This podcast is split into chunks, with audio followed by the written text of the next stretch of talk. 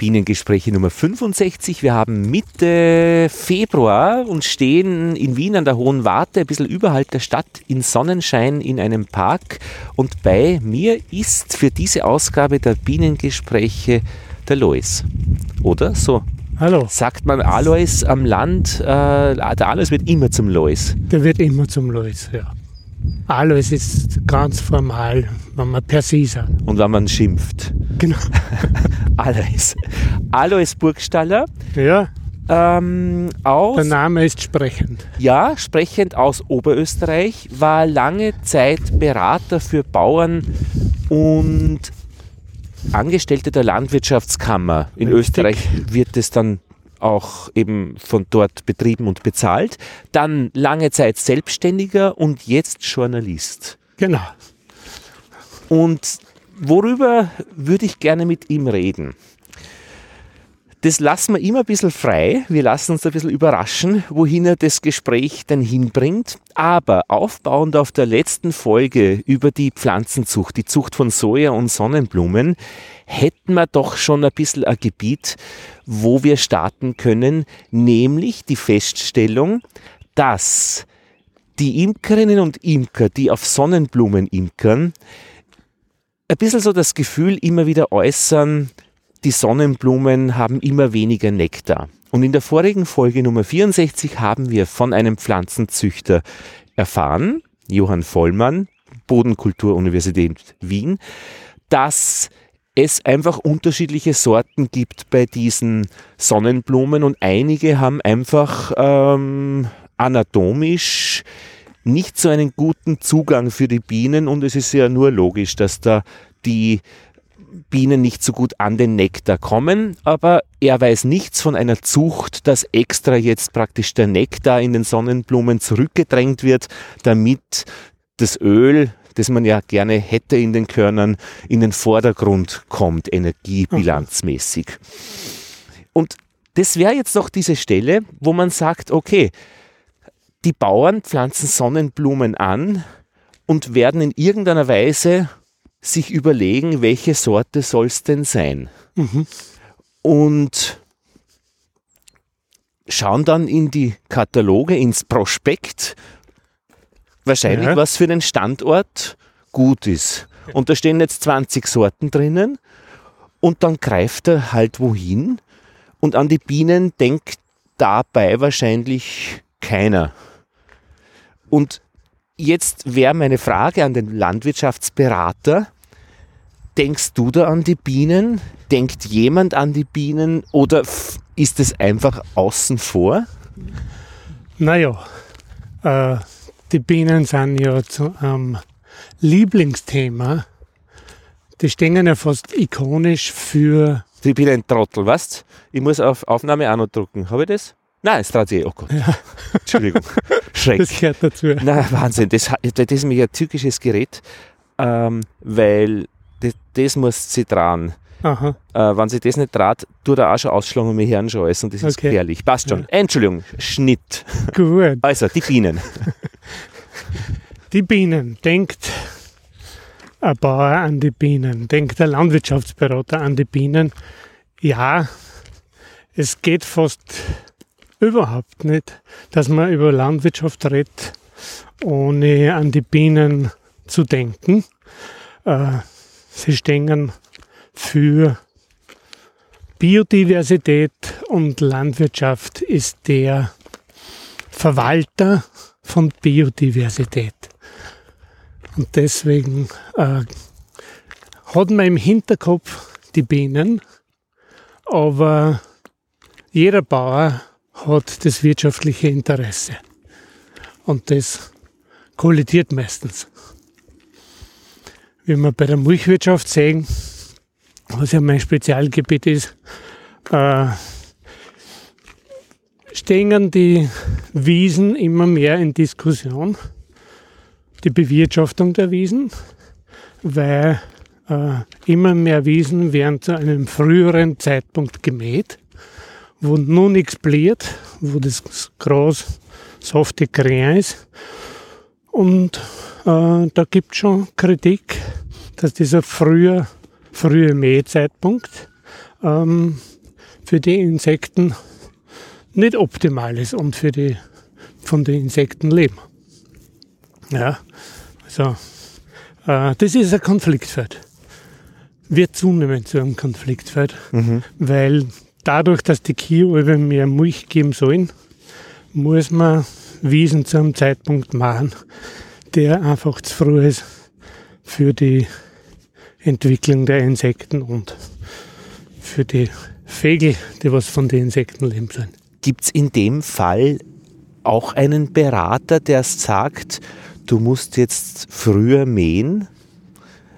Ja, das sagen alle Berater, die das ökonomische Interesse in den Vordergrund stellen.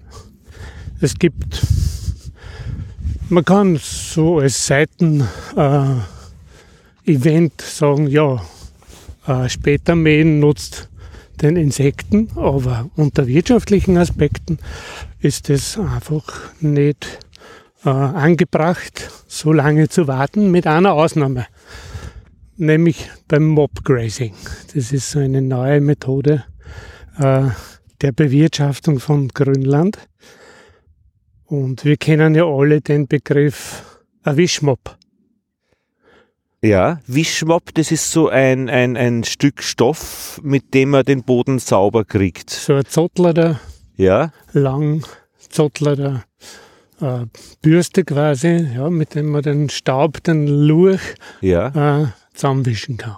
Aus die Ecken kriegt und genau. drüber zieht und dann wieder ausgewrungen und noch einmal eingetaucht und dann wieder drüber. Genau. Okay. Und dieses Zottelde, das ja. ist quasi die Übersetzung für Mob Grazing, also lang Hippie Grazing, könnte man auch sagen, also langhaarig. Mhm. In unserem Fall ist das langgrasig. Also man lässt das Gras viel länger werden, bis dass man das erste Mal die Kier oder Viecher eintreibt. Und das hat dann den positiven Effekt, dass schon viel Gräser blieren, dass Blütenpflanzen wieder blieren können, das schaut viel biodiverser aus, so wie es wir aus der Jugend kennen. Das ist ein neuer Trend, der, äh, na Trend kann man noch nicht sagen, das ist jetzt einmal eine Methode, die aus Amerika kommt. Jetzt muss ich aber nachfragen, Grazing, also dieses Wort Grazing kommt von Gras oder vom genau. Grasen, von Abnagen des Grases? Vom Grasen. Vom, Ab, vom Fressen? Genau. Okay, und Mob Grazing heißt praktisch wie ein ein Mob mit seinen Zotteln, mit diesen äh, fährt man da oder wer, ja, wer grast? Das grasen da die Kier oder ja. das Jungvieh, mhm. das Rinder, ja. Und die werden, normalerweise lässt man die Kier oder Rinder bei ganz jungem Grase in die Weide. Bei jungen Gras normalerweise. Genau. Mhm, da ist bei, es, ja. Bei dieser Methode lässt man es 20 cm hoch werden und höher und treibt dann erst die Viecher ein. Und, und die fressen das selber. Und das Wort Mob steht dafür quasi für dieses lange Gras, genau. das da in die Höhe wächst, wie die Zotteln an diesem Wischmob. Genau. Verstehe. Naja, das ist ja ein tolles Wort, aber ich hätte im Endeffekt gesagt, man lässt das Gras länger stehen und treibt dann erst die Kühe rein. Ja. Das ist alles. Genau. Aber es braucht einen neuen Begriff, damit man das Interesse wieder wecken kann. Ach, so ist es. Das heißt, ja. wenn ich jetzt als Berater dem Bauern sage, pass auf, schauen wir sie mal an, gibt es ein neues Konzept Mob Grazing. Ja, ja.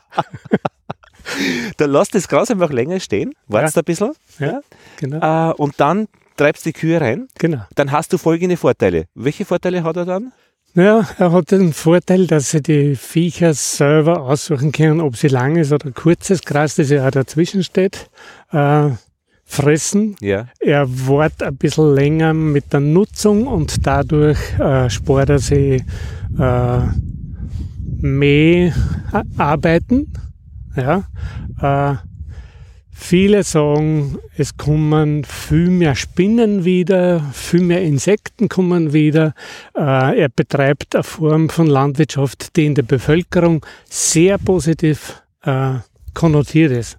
Mhm. Also die Leute freuen sich darüber, dass man was blieren sieht mhm. und trotzdem wird es genutzt. Ja? Mhm. Äh, die Schwierigkeit für meine Begriffe bei der Biodiversität und bei allen Interessen, das zu fördern, ist ja immer, wie weit bleibt die Wirtschaftlichkeit dabei auf der Strecke oder nicht. Und dieses Konzept ähm, lässt auch die Wirtschaftlichkeit nur ein bisschen, ein bisschen Raum. Ja. Aber die Wirtschaftlichkeit hat ja seine Taktung. Praktisch kurzfristig kann man ja immer viel Geld verdienen. Ja. Die Frage ist, wenn ich die Skala, äh, praktisch die Taktung ein bisschen über mehrere Jahre stelle oder Jahrzehnte oder Jahrhunderte, ja, dann muss ich ja Wirtschaftlichkeit anders bewerten. Ja, da bin ich aber meistens nicht mehr am Bauernhof. Ja. Ich bin ja noch 30, 40 Jahre weg. Sagen aber die äh, Bauern, äh, Kinder haben sie auch. Ja äh, die wollen ja den Grund auch nicht ruinieren. Also die sagen dann schon glaubhaft, äh, ich bin nicht weg, sondern meine Kinder, denen möchte ich auch was Gutes erhalten. Ja, mittlerweile ist halt so, dass sich die Bewirtschaftung ändert, dass sich die Mechanisierung verändert. Äh, selbst die Tiere verändern sich. Die Kühe sind halt nicht mehr die gleichen wie vor 30 Jahren. Mhm. Ja, ähm, und das, glaube ich, macht ein bisschen diesen Weitblick, mhm. dieses Denken in Generationen, das rühmt man zwar in der mhm. Landwirtschaft, mhm. aber ich kann es an dem eigenen Betrieb sehen, wo ich herkomme, der schaut heute ganz anders aus, als er vor 30 Jahren ausgeschaut hat. Weil die wirtschaftlichen Bedingungen anders worden sind. Ja? Mhm. Äh, das ist der Grund, warum, äh, warum diese lange Perspektive nicht wirtschaftlich wirklich spürbar ist. Mhm. Ich kann mir vorstellen, dass man ja als erfolgreicher Bauer äh, Flächen pachtet und die einfach dann großflächig, also äh, zusammengesetzt zwar auf unterschiedlichen Gebieten, aber äh, einfach so und so viel Hektar bewirtschaftet und dann ist halt diese Verbindung zu diesem Boden, den man weitergibt, halt nicht, das ist eine, äh, auch eine andere. Eine andere, ja, genau. Pachtflächen sind für bestimmte Zeit meistens, obwohl ja. es gibt auch Betriebe, die andere Pachtflächen über Generationen haben, ja. aber das sind ganz wenige. Mittlerweile wird mindestens die Hälfte der Flächen, die ein Bauer bewirtschaftet, im Durchschnitt gepachtet. Ja. Durch den Strukturwandel ist das so der Fall. Und damit wird weniger praktisch der Boden weitergegeben an die Kinder, sondern eher die Haltung, wie man mit seiner genau, Ressource ja. umgeht. Und weil du ja ein Bienenexperte bist, no. äh, ist es so, dass durch die Vergrößerung der Flächen gerade so ökologisch wertvolle Ränder ganz massiv verloren gingen. Durch die, die Ränder. Ja, also wenn ich statt zwei Hektar fünf Hektar bewirtschaftet, dann habe ich nur einen Fleck für fünf Hektar. Früher habe ich dafür vielleicht fünf verschiedene Flecken gehabt. Mhm. Ja, aber die Ränder, so. klar, und die Ränder Die Wiesenränder sind die interessantesten Biotope. Ja, und wenn ich viele kleine Grundstücke habe, habe ich viele Wiesenränder. Genau, was Schaut natürlich in der Bewirtschaftung teuer ist. Kriege ich das ja, genau. durchs Produkt einer, meistens nicht direkt. Ja, ja, aber was sage ich jetzt mit dem Mobgrazen, dem Bauern, äh, was er für Vorteile dann hat? Er hat eh in erster Linie mal emotionale Vorteile, weil er eben die Anerkennung seiner Umgebung kriegt. Nicht unbedingt der Berufskollegen möglicherweise, weil die sagen, die schlagen manche die Hände über den Kopf zusammen und sagen, was, du lässt die Kier das Gras zusammentreten. Äh, mach was Gescheites, mach was, was ordentlich ausschaut. Äh, es ist aber nicht so. Es sind trotzdem gute Erträge möglich. Ja? Mhm. Und vor allem die Mobgrazer nutzen den Effekt des langen Grases bei Trockenheit. Es ist eine Methode, wie man kommende Veränderungen beim Klima, wo alle sagen, es wird trockener, mhm. äh, denen entgegenkommt oder sie vorwegnimmt. Mhm. Ja? Also man kann sich durch diese Methode ein bisschen auf Veränderungen im Klima, im Niederschlagsverhalten einstellen, weil eben das lange Gras nicht so, den Boden nicht so austrocknen lässt.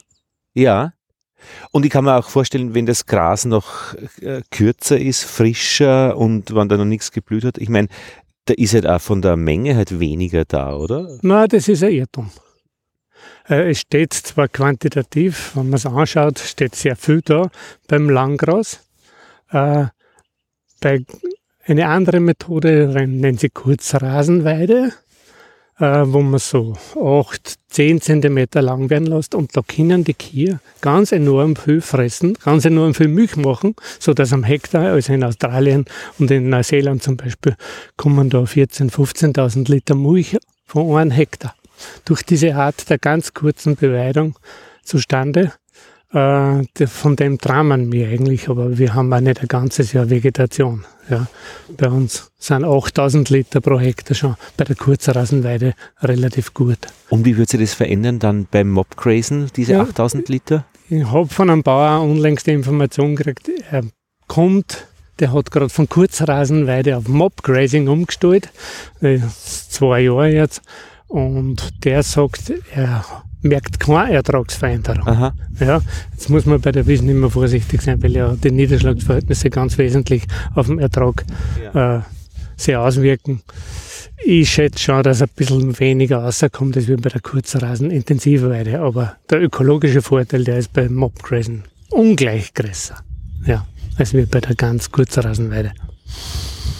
Der ökologische Vorteil, der ist auch sehr nachvollziehbar im letzten Gespräch äh, angekommen, als ich den Johann Vollmann gefragt habe, was ist eigentlich gegen Gentechnik im Saatbau einzuwenden? Und er hat gesagt, na ja, durch diese Veränderungen sind einfach letztlich viel größere Flächen möglich und wenn ich das jetzt kombiniere mit dem, was du sagst, dass die Ränder das Interessante ist, ist es noch einmal schlüssig, dass größere Flächen einfach immer heißt gegen Biodiversität? Größere Flächen, wenn sie aus kleineren entstehen, ist der Verlust von den Wiesenrändern dasjenige, was die Biodiversität beeinträchtigt. Welche Flächen würden nicht aus kleineren Flächen entstehen? Welche größeren Flächen? Ganz wenige gibt's. Almen, die sind großflächig konzipiert von vornherein schon.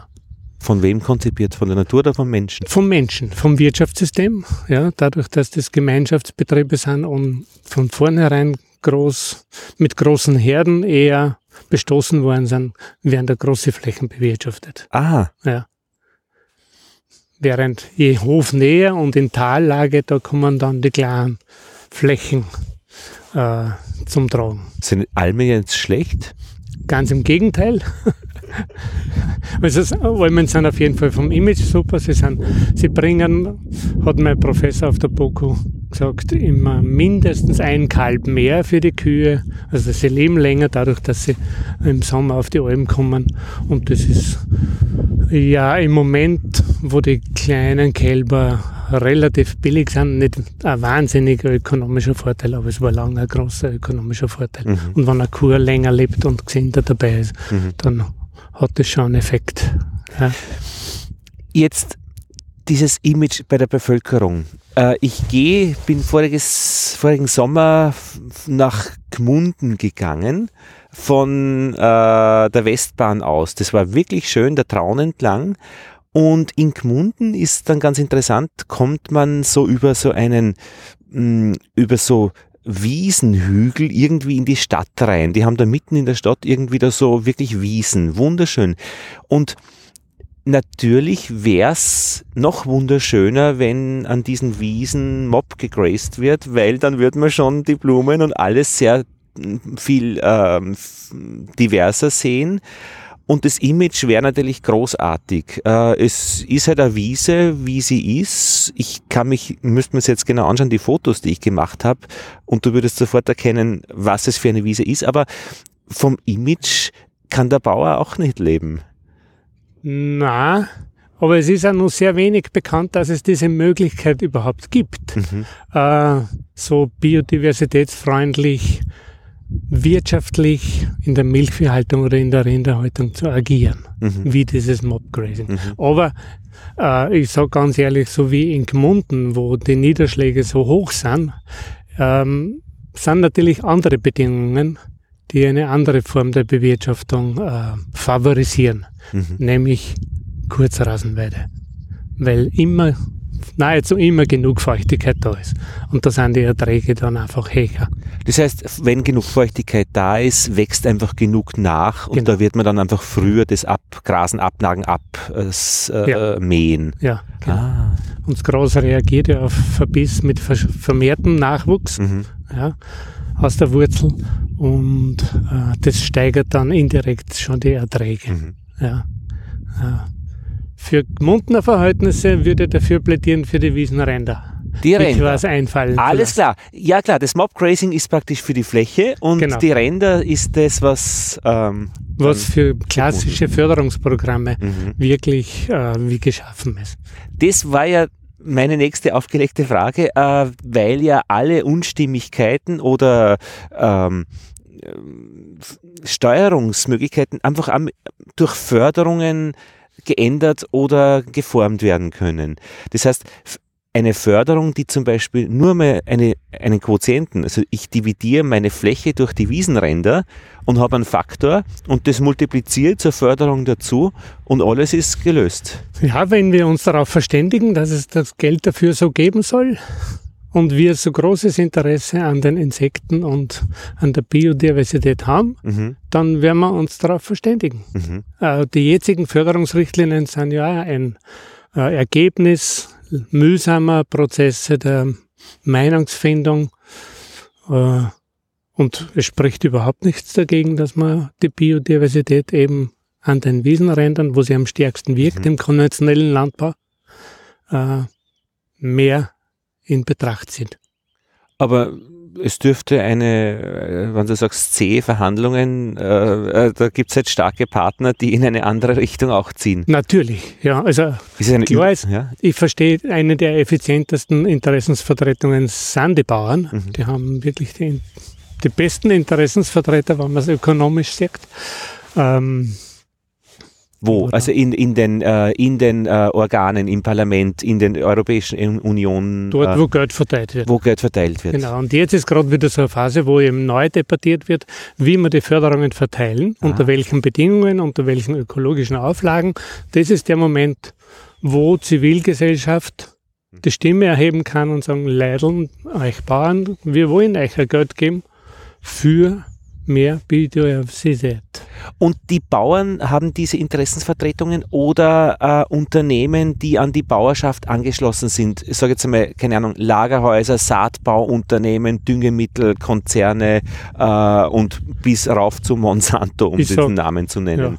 Alle haben andere Interessensvertretungen, weil man weiß, dass eben Konsensfindung mit Lobbygruppen verbunden ist, die ja ein Informationsträger auch sind. Ja. Und so haben auch Bauern, die äh, an sehr naturnaher Bewirtschaftung interessiert sind, eher Interessensvertreter. Sie sind halt ein bisschen schwächer. Und Ja. die brauchen die Zivilgesellschaft im Hintergrund als Ja, quasi ja. Rückenwind. Was heißt schwächer ganz genau? Was? Äh, Muskelmasse, äh, Geldbeutel? Manpower und Geldbeutel. Aha. Ja, aber sie sind, dann, weil sie nicht quantitativ nicht so viel sind, Mhm. ja, sind sie auch einfach schwächer vertreten. Aha. Ja, das muss man zur Kenntnis nehmen. Äh, und der Geldbeutel ist praktisch die Menge an Geldes, die dahinter steckt. Also, was ist das, Umsatz oder Naja, also bei der Landwirtschaftskammer ist klar, dass öffentliche Förderungen in die Finanzierung der Landwirtschaftskammer gingen und Beiträge der Bauern und auch Unternehmen, die Mitglieder bei den Landwirtschaftskammern sind. Ah, ja, ja. Ja, also die haben einen, einen zum Teil organisierten Geldtopf, weil man ja Kammerumlage zahlen muss, wenn man landwirtschaftliche Gründe bewirtschaftet.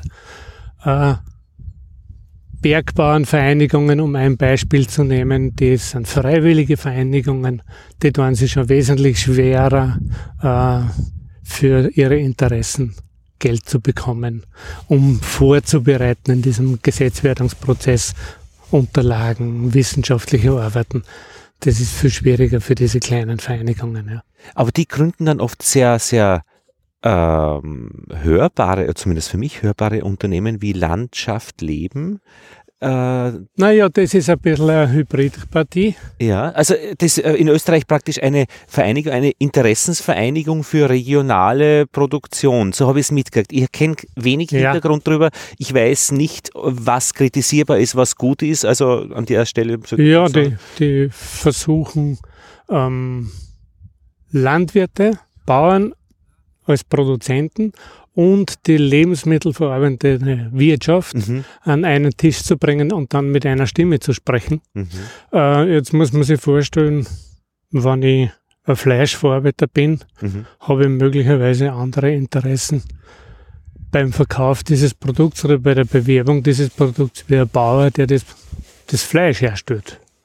Ja, da, Aber umso besser, wenn die an, an einem. Tisch sitzen. ja und nein. Das muss, was, was heißt das konkret? Also, äh, Also, warum es Nein ist, ist, es trägt zu einer über das Ergebnis ist dann meistens ein Kompromiss, mhm, wollen wir hoffen. Äh, man weiß dann nicht mehr, wie dieser Kompromiss, aus welchen Positionen er sich genähert hat. ah, Und das Interessante sind ja die diversen Positionen. Äh, und das geht dabei verloren, wenn so gegensätzliche äh, Partner an einen Tisch setzen und dann am Schluss mit einer Stimme sprechen sollen. Weil da muss ja irgendwer durchsetzen. Naja, aber wenn es um die Insekt- oder um Diversität geht, dann wäre da eher eine Stimme, wo alle sagen dann, die Beteiligten, wir haben zwar unsere Interessen, aber letztlich eine Stimme heißt, wir müssen die äh, Diversität fördern. Ja. Ja, wünschenswert. Ja, das, also mittlerweile hat man in alle landwirtschaftlichen Bereiche verstanden, dass man für Biodiversität sein muss, weil es sich gut verkauft. Aber die Ausgestaltung dessen, Aha. da können wir ein bisschen ein Fragezeichen dahinter stellen, weil eben es gibt nicht nur die biologische Landwirtschaft, die ein bisschen einen Zuwachs hat, sondern auch die konventionelle wird intensiver. Mhm. Ja. Und das ist ja eigentlich was, was gegen die Biodiversität gerichtet ist, die Intensivierung der Landwirtschaft. Äh, und da verkauft man manchmal ein Marschall, wo dahinter nicht ganz das ist, was man vorne drauf schreibt.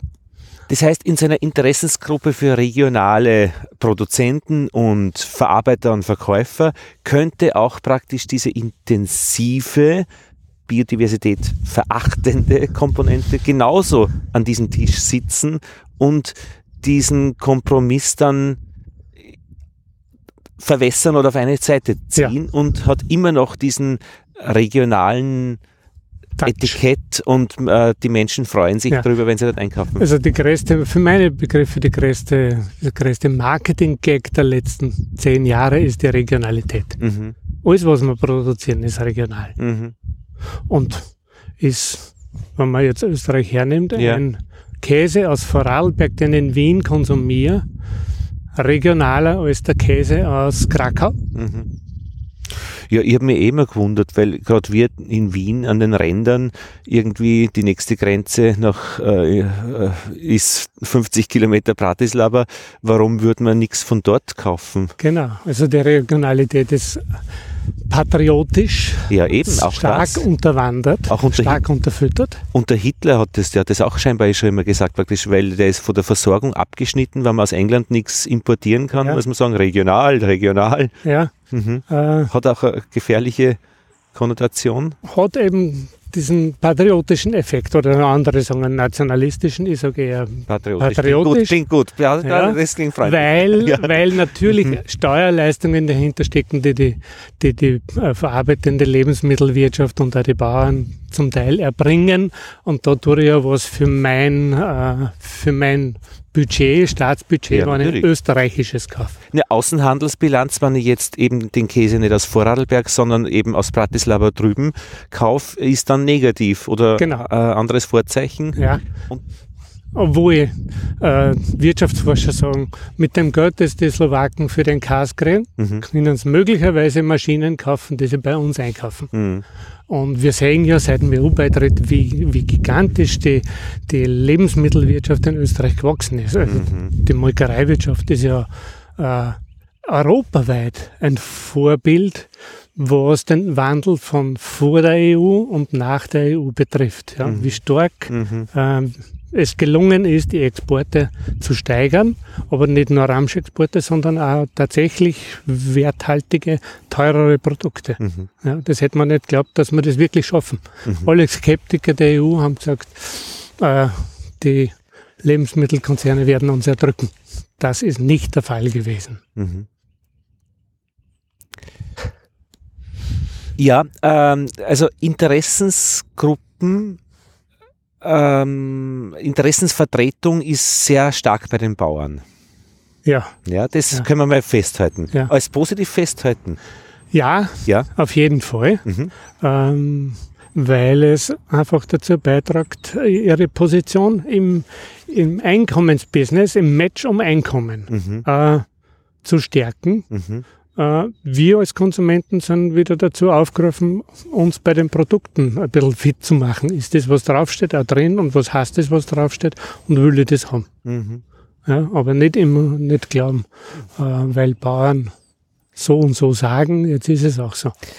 Aber praktisch diese hohe Organisiertheit, also der Interessensvertretung, ähm, ist die dann vielfacettig, ist ja auch divers. Äh, das muss man dann sich genauer drauf schauen, wie das verteilt ist, dieser Interessensgruppenkuchen äh, oder weil wenn ja, es gibt schon in, innerhalb der Bauern ne, das Match zwischen Tierhaltern und Ackerbaubetrieben. Okay, das sind einmal zwei verschiedene genau. Gruppen. Tierhalter, also das heißt, äh, okay, und Ackerbau, ja, Feldfrüchte und, und ähm, äh, Getreide, mhm, Mais, genau. Zuckerrüben, und dazwischen die Verbindung ist praktisch Futtermittel, äh, dass der, der äh, Mais produziert, äh, Futter produziert für, für die Rinder. Genau, zum Beispiel. Für die Schweine. Also da gibt es schon Verbindungen. Ja, mhm. da gibt es auf der einen Seite Verbindungen, auf der anderen mhm. Seite natürlich äh, der eine, der Rinderbauer hofft, dass er den Mais oder das Getreide billig kriegt, mhm. weil er muss ja, er will ja gut verdienen. Ja, ja. Der Getreidebauer will, dass sein Getreide möglichst äh, hochpreisig verkauft wird, weil er ja was Gutes produziert. Ja. ja und da spürt sie dann, als Kompromiss spürt sie der Markt ab. Ja klar, und die Alternative ist Planwirtschaft. Äh, das haben wir in der Sowjetunion mitgekriegt und ist nicht gut gegangen. Na, das, das relativiert sich im Moment der Corona-Krise sehr, weil marktwirtschaftliche Instrumente äh, jetzt außer Kraft gesetzt worden sind. Ja. Und aus gutem Grund. Ja. Ja. Also diese Corona-Krise ist ein Grund dafür nachzudenken, ob der Markt, die Marktwirtschaft alleinig äh, das Beste für unsere Zukunft ist oder wo man sie eben durch planwirtschaftliche Instrumente bereichern kann. Das heißt äh, ganz konkret, wenn der äh, Flughafen oder Fluglinien zurückfahren, dass man sich überlegt, äh, wie wird man neu praktisch das den wieder... Flugverkehr organisieren. Ja. Gibt es das eine Modell, teurere Flüge werden weniger Passagiere produzieren. Das andere Modell ist, jeder, unabhängig vom Einkommen, soll fliegen können mhm. und dann müssen wir Sitzplätze verlosen mhm. oder ähnliches eine Bewirtschaftung der Sitzplätze mhm. machen, mhm. die nicht am Reichtum hängt, weil die Reichen können sich immer das Fliegen leisten. Mhm.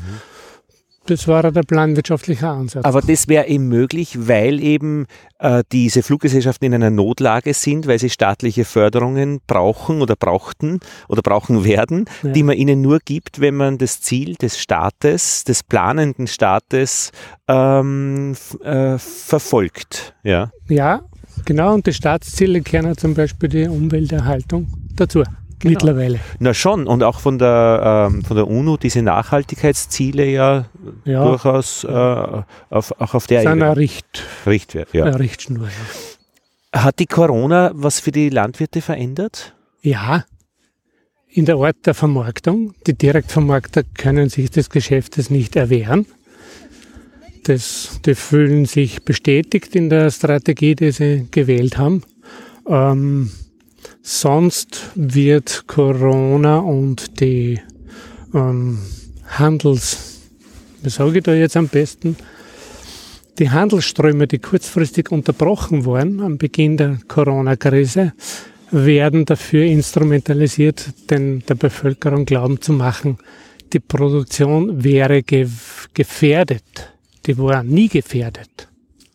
Aber die Bauernvertretung ist so raffiniert, diese Angst zu schüren, dass durch so eine Krise die Versorgung, äh, die Produktion gefährdet gewesen wäre. Welche War Gruppe halt dieser Interessensvertreter ist es? Das sind alle.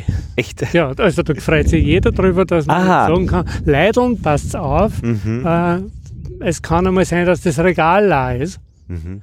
Äh, es war nie das Milchregal leer. Was ist dann die Konsequenz? Was hat, würde man gerne dafür haben, für diese Angst? Also äh, praktisch Ja. höhere Milchpreise. Greift Ja. zu österreichischen Produkten. Ah, das ist diese nationalis äh, äh, patriotische. Genau. Ja. Greift zu österreichischen Produkten. Darum ist auch gerade die Herkunftskennzeichnung wieder ein massives Thema, äh, um, um erkennbar zu machen für den Konsumenten. Mhm. Ah, das ist ein österreichisches Produkt. Mhm. Und das ist, würde den österreichischen Absatz stärken und mehr Nachfrage heißt immer bessere Preise. In der Taktung ist es nachhaltig, das Ganze dann? Ne, das ist dann eine Der andere Frage. Nachhaltigkeitsaspekt ist da außen vor, so, ja. Komplett. Die Katharina Seiser ist eine österreichische Kochbuchautorin Ja. mit viel Einblick und viel Haltung und viel Hintergrund. Äh, und die sagt, man muss auch wirklich bei diesen Regionalgeschichten äh, immer anschauen, das, das schenkt da gar nichts, dieser Label. Du musst anschauen, wie wird diese Sau äh, äh, gehalten. Äh, mit dem Etikett kommt aus der Steiermark. Und ich war ähm, äh, in meinem ähm, Lieblingsrestaurant äh, Kleinsteiermark ähm, Ripperl essen, wie immer, und habe mir gedacht, jetzt frage ich einmal nach, wo sie herkommen, die Ripperl. Und das war eine interessante Reise, weil die Antwort ist gleich gekommen. Äh, von einem Betrieb, äh, von einem ähm, von der, von der Steiermark, von einem Fleischverkäufer. Und ähm, die Katharina Seiser hat dann gesagt, du, das heißt gar nichts, ja, das ist jetzt regional, ja, aber die, dann habe ich beim Fleischverkäufer nachgefragt, ähm, ob das jetzt, wie das jetzt genau ist, und sie haben gesagt, sie haben von bis, Mhm. äh, praktisch von so bis, äh, bis da ähm, und verschiedene einfach äh, Produkt, wie sagt man denn, Linien, ja? Ja. Und das heißt, die Information, die ich vom Restaurant gekriegt habe, war in der ersten Welle letztendlich äh, nutzlos, wertlos, weil es ja nichts aussagt. Und das hat mir die Katharina Seiser ges gesagt und habe noch einmal nachgefragt und es ist dann eh gut ausgegangen, die Geschichte. Also offensichtlich ist es dann doch von einer Linie, die auch bedeutet, dass die äh, Schweindel dann halt doch ähm, artgerechter gehalten werden, als zu befürchten sein könnte, wenn es anders wäre. Mhm. Aber das war nicht leicht. Na, man kann jetzt aber nicht generalisieren, Ja. äh, so in der Art, das würde für alle Tierarten in Österreich gelten. Das auch noch drauf, ja. Ja, das, das kann man nicht generalisieren, weil zum Beispiel die Putenhaltung doch etwas strenger in Österreich ist, die Auflagen dafür, Ja, ja. ja, als in manchen anderen Ländern. Ja. Ich sage jetzt nicht in allen. Ja, ja. Also das, da kann man schon generell sagen, da ist natürlich äh, äh, innerhalb Österreichs eine höhere, ein höherer Standard. Ja, Ja. genau. Aber äh, die Frage ist, ob es dafür steht, dass man sich als Konsument so eintigert, so eintigern muss, um die Herkunft tatsächlich ausfindig zu machen. Und was und wär- was das Produktionssystem dahinter ist. Ja. Und was wäre da wünschenswert? Wünschenswert ist eine CO2-Besteuerung, die ganz klar macht, ähm, je weniger CO2 verbraucht wird, umso naturnäher die Produktion. Mhm. Das kann man sagen. CO2-Besteuerung extensiviert die Landwirtschaft. Und dann braucht man nicht mit dem Ziel nachgehen und nachmessen, Ja. ja, sondern CO2 heißt, Energie wird teurer und Energie ist ja dazu da, um die, um die Arbeitskraft zu ersetzen. Und das heißt dann, ähm, die Bestände werden Mhm. kleiner, Mhm. nicht größer wie jetzt, Mhm. ja, weil man die Arbeitskraft, die man ersetzt durch Energie, Mhm. die wird dann wieder billiger, relativ, Ja. durch die CO2-Besteuerung. Also das hätte einen massiven ökologischen Effekt, die CO2-Besteuerung. Und wieder zu In den. Interessensgruppen, da werden jetzt wahrscheinlich relativ viele Interessensgruppen, also äh, die, die, viele an diesem großen Tisch eher dagegen sein, oder? Weil alles, was teurer wird, ähm, Ja, schlechter ist. naja, äh, Oder kann man das ist zu allgemein? Nein, das, meine, wer wird dafür Das sein, ist dass ganz- das besteuert wird? ganz schwierig, ähm, das aufzulösen, weil die Interessensvertretung versteht, was die Konsumenten wollen. Und den Interessensvertretern ist es auch ein Anliegen, das möglichst billig mit möglichst wenig Aufwand zu bewerkstelligen Mhm. oder den Konsumenten glauben zu machen, dass sie das jetzt kriegen. Mhm. Ja, aber für die äh, Produzenten ist es wichtig, das, was gewünscht wird, möglichst billig äh, bereitzustellen, Ja, drum, möglichst Kosten zu sparen. ja, drum eher äh, nicht CO2 besteuern, Genau. weil der Konsument das nicht wirklich als Ziel verfolgt. Der will das. Das heißt, du, du gehst aber dann sofort auf diese Ausbildung des Konsumenten. Äh, quasi, wenn der unmündig ist, äh, wird das kein Hebel sein, wenn der Konsument das nicht fordert. Ja, ja, auf jeden Fall. Es sind viel mehr Konsumenten als Bauern. Es gibt in Österreich. Ach so. Und ist es wirklich so, dass die Konsumenten diese mächtige Stelle haben, dass die angeben, was passiert? Sie entscheiden durch ihren Kauf und ihr politisches Verhalten, in welche Richtung die Landwirtschaft sich entwickelt. Bisher haben sie so entschieden, dass sie die Landwirtschaft so entwickelt, wie wir es jetzt gerade haben. Und da sagen aber einige, ähm, muss das sich so entschieden werden, weil wenn ich wenig Geld habe, meine Familie ernähren muss, dann greife ich zum billigsten und das bei, beim billigsten Händler und Produzenten und, und das ist eine Menge und Masse, die vielleicht, keine Ahnung, äh, 80 Prozent ist, die, die 20 Prozent, die sie es leisten können, die machen das Kraut da wohl nicht fett. Ja, das Argument gilt, aber zu einem ganz geringen Teil. Es gibt ganz viele wohlhabende Österreicher, die, die zu den billigsten Produkten greifen. Ja klar, deswegen sind sie wohlhabend. Ja, Immer, du, du sparst ja das. Geld, wenn es die billigen, also an den Semmeln und Ja. nicht an den großen Um- Dingen. ja mit, also der Ansatz, mit Lebensmittelpolitik ähm, Sozialpolitik zu betreiben, äh, ist bisher verfolgt worden, aber der müsste in dem Fall ergänzt werden um die Valorisierung der sozialen ähm, Unterstützung. Valorisierung heißt? Das heißt, ist die Inflation 3%, werden auch die äh, Notstandshilfe als Beispiel um 3% erhöht. Ah, und das und wird aber nicht damit- gemacht. Ja, damit käme man aus diesem Argument außer CO2-Besteuerung äh, ist zu Lasten der geringsten Einkommen. Verstehe. Ähm, jetzt gehen wir wieder ein bisschen, wir sind da, also in der Sonne, die wärmt natürlich eh schon super. Ähm, ja, ähm, ich glaube im deutschen Grundgesetz, es gibt eine Omega-Tau-Podcast-Episode über Tierernährung von jemandem, der sich echt auskennt in der äh, Fütterung. Und das, da waren viele, viele interessante Aspekte dabei. Ähm, einer davon glaube ich gehört zu haben, dass zum Beispiel im deutschen Grundgesetz verankert ist, dass es günstige Nahrungsmittel geben muss. Das hat aber Konsequenzen, dass es eben günstig produziert werden muss und dass es daher Förderungen für Bauern geben muss, diese auch günstig Futter für ihre Tiere einzukaufen, damit es günstig bleibt. Ja. Gut. Ist ein legitimer Ansatz. Mein Gegenentwurf heißt günstig im Verhältnis zu meinem Einkommen. Mhm. Jetzt kann ich mich Ja, darum ja. bemühen, die Nahrungsmittel billig zu machen, Ja, oder ich kann mich darum bemühen, mein Einkommen zu erhöhen. ja, verstehe. Ach, das, du meinst, da gibt es also mehr, doch mehrere Wege, das Ziel zu erreichen. Ach, Genau, wenn wir immer davon reden, ja, der Österreicher Mhm. tut im Schnitt 11 Prozent seines Einkommens für Nahrungsmittel ausgeben. ja. Dann ist für den reichen Rene Benko, Mhm. sind es nicht 11 Prozent, sondern 2 Prozent oder 1 Prozent seines Einkommens. Das heißt, man müsste die Wurstsemmel für den René Benko einfach äh, 110 Euro kosten lassen. Wenn der einkaufen geht, dann zahlt er 110 für die Wurstsemmel. Das gefällt mir übrigens. Naja, da werden wir nicht viel Wurstsemmeln verkaufen. Na, aber das, aber, Aber- nein, nein, da habe ich jetzt praktisch missverstanden. Aber, aber ich finde, das ist ja doch interessant. Ähm, man sagt immer der Gleichheitsgrundsatz. Also Menschen müssen gleich behandelt werden. Ja, Wenn jemand viel Geld hat, äh, wäre es doch wirklich interessant, dass der auch eben 11 Prozent mehr dafür für, sein, äh, äh, für seine genau, Ernährung ist zahlt. die, Und die Förderung natürlich wäre ja sofort dann für die Bauern da, äh, weil der natürlich dann mehr bezahlt kriegt für sein Ja. Produkt. ja, Geht sie das jemals, wird das jemals einmal kommen? Da gibt es niemand, der das will. Na, man, darf, man darf das nur als schrittweisen Prozess sehen. Hm. Ja.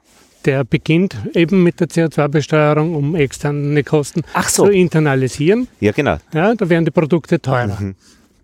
Dann federn wir den Armen, unter Anführungszeichen, den Einkommensschwachen, geben wir eine Valorisierung der Mhm. äh, Sozial- Als zweites. Also CO2-Besteuerung, ja.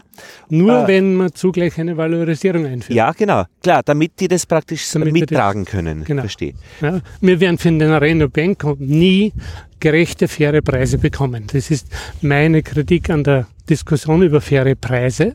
Ja. Wer, für wen ist ein Milchbackerl um 1,20 ein fairer Preis? Ja. Ja, nein, nein. Also, Das hängt immer davon, wie viel Einkommen hat derjenige, der das kauft. aber jetzt, schau, was wird denn passieren? Ich habe jetzt zum Beispiel, man darf ja nicht Hafermilch sagen, wenn man es verkauft, sondern Hafertrink. Ja, Ähm, ich greife immer wieder mal zu einem äh, äh, Hafertrink statt zum Milchbackerl. Ja. Und dieser Hafertrink kostet, keine Ahnung, 2,50. Ja. Für mich ist das vollkommen wurscht, ob jetzt 1,40 zahle oder 2,50. Ich brauche ein Backerl pro Woche für einen Kaffee. Ähm, jetzt, wem würde denn das nutzen, wenn die Milch auch 2,50 äh, kosten würde? Weil es ist mir wirklich egal. Also wir, wir, haben- wir haben kein Auto, wir haben echt Geld für solche Dinge, dass es wurscht ist, ob die Milch 1,40 kostet oder 2,50. es Aber wenn wir- wird ja. dem am meisten nutzen, der am meisten pro Hektar Milch erzeugt. Ja, Und genau. der der größte Bauer ist. Die hat eh schon so viel. So ist es. So. Aha. Und was ist, das heißt, Höhere Preise sind kein Weg, Mhm. um landwirtschaftlichen Strukturwandel zu bremsen. Weil er eben den größten und intensivsten Produzenten den meisten Gewinn Mhm. äh, verschafft und den kleineren, extensiveren Produzenten weniger. Und noch immer ist es so, dass der einzelne Bauer entscheidet und nicht die Hektar. Und wenn ich dich schon verstanden habe, ist CO2-Besteuerung mit Valorisierung der Ausweg.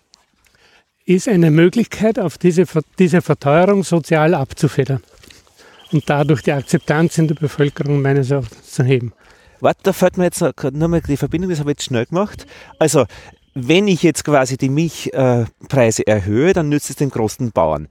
Besser wäre, Die Käufer, die äh, ganz wenig Einkommen haben und darauf angewiesen sind, niedrige Preise bei den Lebensmitteln zu haben, äh, durch soziale Unterstützung, durch die Valorisierung der sozialen Unterstützung zu entlasten, dass sie diese höheren teureren Produkte sich leisten können. Das heißt, die Milch soll schon 2,50 kosten das, und es soll den Bauern schon dann nutzen, Also den kann, großen Bauern. ja, Schade, das darf schon sein. das ist, darf sein. Da müssen wir, wir müssen noch eine zweite Diskussion, nämlich die Strukturdiskussion, wie groß Höfe wären. Mhm. Ja, das ist ja eine, die man immer wieder führt. Äh, wie weit dann wir das Größenwachstum unterstützen. Mhm. Äh, das müssen wir getrennt von der Preisdiskussion sehen. Ah, verstehe. Da gibt es ganz viele Gründe, warum Betriebe wachsen. Ja, Warum ein Bauer 350 Kühe hat ja. und nicht 20. Warum sind 20 besser wie äh, äh, 10 Betriebe, äh, also 10 Betriebe mit zwei- 20 besser wie einer mit 200? Die Leute, die am Land leben, beklagen sich über Verödung ganzer Landstriche, weil immer weniger Leute dort wohnen, weil man die Infrastruktur nicht erhalten kann, ähm, weil dadurch unter Umständen mehr Transport und Verkehr erzeugt wird, Mhm. äh, weil wir Mhm. wollen, ich glaube, dass der Konsens in der Bevölkerung ist, möglichst, noch nicht möglichst kleine Betriebe, Mhm. aber überschaubare Einheiten. Betriebe zu haben. Es hört man ja auch von jungen Leuten, die zum Beispiel ja auch gerne so Bauern werden wollen, kleine Bauern und eben Ja. sich das vorstellen können, eben mit 20 Kühen zu arbeiten. Ja, das gelingt überhaupt nicht. Ja. dass man die Leute in die Landwirtschaft integriert. Da sind viele gesetzliche äh, Grundlagen da, die das enorm verteuern. Äh, in Holland, in den nordeuropäischen Staaten ist es wesentlich besser. Mhm. Da gibt es viel größere Dynamik mhm. äh, bei der Betriebsnachfolge, bei der außerfamiliären Betriebsnachfolge, ja. wie man das so technisch nennt. Ähm, das ist halt eine Tradition im Alpenraum, dieses Anerbengesetz, diese ja, ja. Weitergabe in der Familie, dass das ja. ökonomisch besonders gefördert wird und dadurch der Einstieg neuer Leute mit neuem Gedankengut nahezu abgewürgt wird. Gibt es schon einen muslimischen Bauer in Österreich? Angeblich in Niederösterreich. Und wie ist der dazu gekommen? Das, da Müssen hat man die Story dahinter, aber ich habe erfahren, dass es einen Schafbauern gibt, der mhm. äh, zu einem Betrieb gekommen ist, der sich einen kaufen hat können. Weil praktisch die Vielfalt, die wir auch mittlerweile in Österreich haben an Menschen, ja, sich ja in der Bauernschaft ja nicht abbildet. Überhaupt nicht.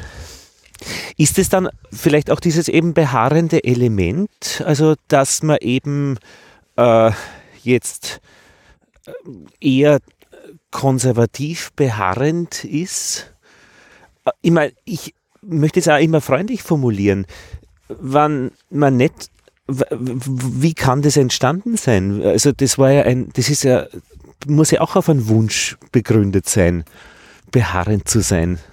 Ja, also in, in Bezug auf die Hofweitergabe fällt mir der historische Hintergrund. Mhm. Ich kann nur vermuten, das hat was mit dem äh, Nationalsozialismus zu tun, wo da ähm, Gesetze geschaffen worden sind, möglichst in, innerhalb der Familie den Betrieb weiterzugeben. Diese ja. Erbhofgeschichte und so. Ja, ja. Das ist ein bisschen, ähm, glaube ich, hat da einen historischen Hintergrund. Äh, für, ein Wirtschafts-, für einen Wirtschaftssektor der nur auf die eigenen Leute setzt, mhm. das ist ganz schlecht.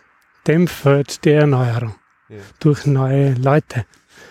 Die, aber die Bauern, Politiker rühren da keinen Finger, dass sich da was verändert ich meine, ich, ich finde immer dieses konservativere oder beharrendere ist so ein bisschen ein, ein Zustandsdenken, nicht? Ich, der, der, der Zustand des großen Hofes, der Zustand äh, wie äh, der Anzahl der Kühe, der Hektar. Und aber gleichzeitig hat doch ist doch der, ein Bauer prädestiniert, prozesshaft zu denken, dass es eigentlich auf die Vorgänge, naja, wahrscheinlich am Ende des Tages ist dann doch äh, das Ergebnis zählend und nicht die Vorgänge? Äh, ich glaube, ein, ein Wirtschaftsbetrieb ist daran interessiert, erstens seine Investitionen, die er macht, mhm. belohnt zu bekommen. Das heißt, dass die Einschätzung, die er an die Zukunft hat, tatsächlich eintritt. Mhm. Das ist ein mhm. konservatives mhm. Element. Es muss so bleiben, wie ich jetzt schon vermute, dass es wird.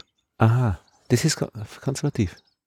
Das ist konservativ. Verstehe. Weil und darum wehrt sich ja die Wirtschaft gegen gravierende Veränderungen, wie zum Beispiel CO2-Besteuerung, weil die andere äh, Methoden, neue Methoden begünstigt. Und darum ist die Wirtschaftskammmer. Ja, ja, äh, neuere Methoden begünstigt, die wir noch nicht kennen. Also Unsicherheit, weil. Das heißt, im Endeffekt ist die Wirtschaftskammer auch in Österreich eben eher äh, eben äh, konservativ. Ich, ich sage, alle Interessensvertretungen sind konservativ. Ah, verstehe. Bewahrung dessen, was wir haben. Mhm. Wir wollen, dass so bleibt, wie es ist und alles soll sich verändern können, aber nur in eine Richtung, die uns bestätigt, wie wir jetzt schon glauben. Mhm. Dass es werden soll. Aber das hat ja den Nachteil, äh, dass wenn man sich nicht viel vorstellen kann, sie ja nicht wirklich was verbessert. Könnte ja auch besser werden in Zukunft. Ich meine, das ist auch diese Geschichte mit, mit, mit Klimawandel, CO2 und so weiter, ähm, Änderung der Wirtschaft. Es gibt doch auch die, die Positionen, dass es toll ist, dabei zu sein bei diesem Wandel. Ja? ja. Also das macht Spaß, die Energieanlage sich selbst äh, zu, äh, äh, so zu gestalten, dass man nachhaltig ist, wie man es eh ist.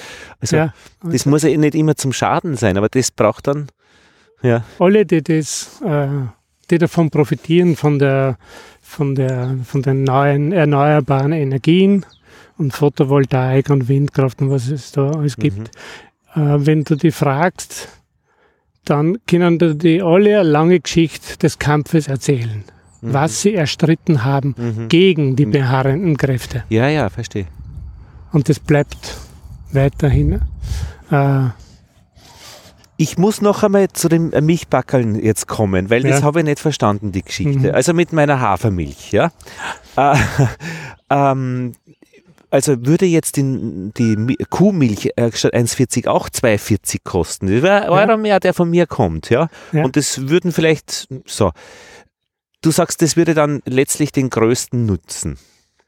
ja, den größeren mehr nutzen als den kleineren und damit das Größenwachstum nahezu explodieren lassen. Aber das verstehe ich nicht. Da- fe fehlt mir Also, das, das Verständnis, weil praktisch ich habe jetzt noch nichts dagegen, dass der Größere größer profitiert. Aber was heißt schon profitieren? Nicht, also ich meine, der, kriegt, der, der erzeugt so und so viel Liter Milch und kriegt jetzt einfach mehr zahlt. So, das ist doch einmal praktisch klar. Der mehr produziert, kriegt mehr zahlt, aber er hat ja auch mehr produziert. Das ist ja Wirtschaften. Mehr pro Hektar produzieren heißt intensiver produzieren, Ach. heißt möglicherweise mehr Betriebsmittel von außerhalb des Hofes zu kaufen. Alles klar. Ich muss. Mhm. Ich fördere dadurch praktisch mit dem äh, dieses Verhalten, ja Biodiversität, Insekten nicht erstrebenswert ist. Ränder, die Ja. mehr sind, die dann weniger werden durch diese Verteuerung der Milch auf 2,40 Euro. Genau. Und eine, eine Milch, die 2,50 Euro, also sagen wir jetzt, wo der Bauer 1 Euro pro Liter kriegt, Ja. weil jetzt kriegt er 40 Cent oder 30 Cent Ja, oder ja. 50 Cent. Äh, diese teurere Milch, die der Bauer verkaufen kann, heißt auch beispielsweise bei Butter, ein Kilo Butter braucht 20 Liter Milch, Ja. dann kostet die Butter um Großartig. 10 Euro mehr. Also Aber- jetzt kostet sie ja, äh, der Kilo, sagen wir mal, 8 Euro und dann kostet es 18 Euro. Verstehe. Aber nachdem Butter eh nicht so gescheit ist, dass so viel Butter soll man eh nicht essen, äh, äh, ist, nein, nein, aber das, hat ja, das ist ja dann ein Problem. Verstehe. Ne? Ja, aber, so, und wie ist es jetzt noch einmal? Ich- Entschuldige, dass ich mich nochmal da draufsetze. Wie ist das jetzt dann gescheiter? Also so, äh, ich, ich verstehe jetzt diese Geschichte mit, mit, die zwei Sachen verstehe ich. Wenn Milch 240, dann wird intensivere Landwirtschaft begünstigt und Butter wird plötzlich auch teurer. alle anderen Produkte, die eben aus Milch hergestellt Genau. werden, werden teurer. Genau, auch Käse, Äh, was immer. ist ja, nur kein Drama, So. wenn, man, wenn man das sozial abfedert. Genau, das heißt, so, du sagst jetzt, ist okay, äh, man muss es sozial abfedern. Genau. Das heißt, ähm, äh, die, die, äh, die, die sich das René Benko würde jetzt, den lassen wir da mal draußen. Ähm, aber jemand, der Sozialhilfe bezieht, sollte mehr Sozialhilfe kriegen, damit er eben auch Milch kaufen Genau, kann. damit sein Warenkorb wieder der gleiche sein kann, als wie er jetzt. Okay. Dann hätten wir Ah, mal ja. das sozial abgefedert, äh, aber wir haben noch immer die intensive Landwirtschaft, die gefördert Genau. wird. Und Ja. das wäre durch die CO2-Besteuerung praktisch Gebremst. gebremst. Genau. Na schau. CO2-Besteuerung heißt Spritzmittel werden teurer, Ja. heißt Diesel wird teurer, heißt Kunstdünger wird teurer. Ja. Und je teurer das wird, umso weniger wird davon eingesetzt. Ja. Jetzt haben wir ja die biologische Landwirtschaft, die versucht, das schon besser alles zu machen. Mhm. Die, was passiert mit der? Die sitzt da Die außen kann sich ein rum. bisschen bestätigt fühlen, Ja. weil sie ja schon weniger von diesen Intensivierungsbetriebsmitteln einsetzt. Ja. Ah, verstehe. Deren Wettbewerbsstellung Wird der wird konkurrenzfähiger im Vergleich zum Ah. konventionellen Betrieb. So, wer könnte jetzt aber diese CO2-Steuerung einführen? Äh, Das Parlament und da sind Interessensgruppen, das sind die Bauern. Sehr stark, wie du Alle, gesagt hast. die äh, Petroenergie einsetzen, Ach so. Gas und Erdöl. Ja, ja, das ist der Gerhard Schröder unter anderem. Also die Bauwirtschaft, ja, ja. die Landwirtschaft, Ah, die Industrie, Eiermeier. für die heißt es neu kalkulieren. und die sind aber, warum ist, sind die Interessensgruppen stark? Weil sie einfach viel, im, viel Hinterhalt haben, viel. In den Entscheidungsgremien sitzen sie drin. Also der Anteil der Bauern in der Land, äh, in der ÖVP Mhm. ist ja viel höher Ja, ja. im Parlament, ja, als der Anteil der Landwirte in der Bevölkerung entspricht, zum Beispiel. Mhm. Die haben da mehr Gewicht. Ja. Und wie haben sie das Gewicht gekriegt? Also einerseits historisch natürlich, aber also was haben die für Druckmittel? Na, die sagen Produktion, wir sind wichtig. Und wenn es keine Produktion gibt, gibt es hungernde Menschen und das ist alles deppert. Ja, nur So weit sind wir nicht. produziert. Mhm. Sonst war er kein Bauer. Er will ja. Ich glaube, dass die Bauern alle wollen, dass sie von den Produkten leben können, Mhm. die sie verkaufen. Mhm. Äh, zum Produkt gehört halt jetzt auch dazu, dass man ein bisschen eine Förderung dazu kriegt. Ja. Und in Summe sind es halt dann doch Menschen, die noch hier leben. Das heißt, man kann schon darauf zählen, dass eine gewisse Verantwortung doch vorhanden ist für die Umgebung. Ja. Das ist der positive Ansatz praktisch. ja.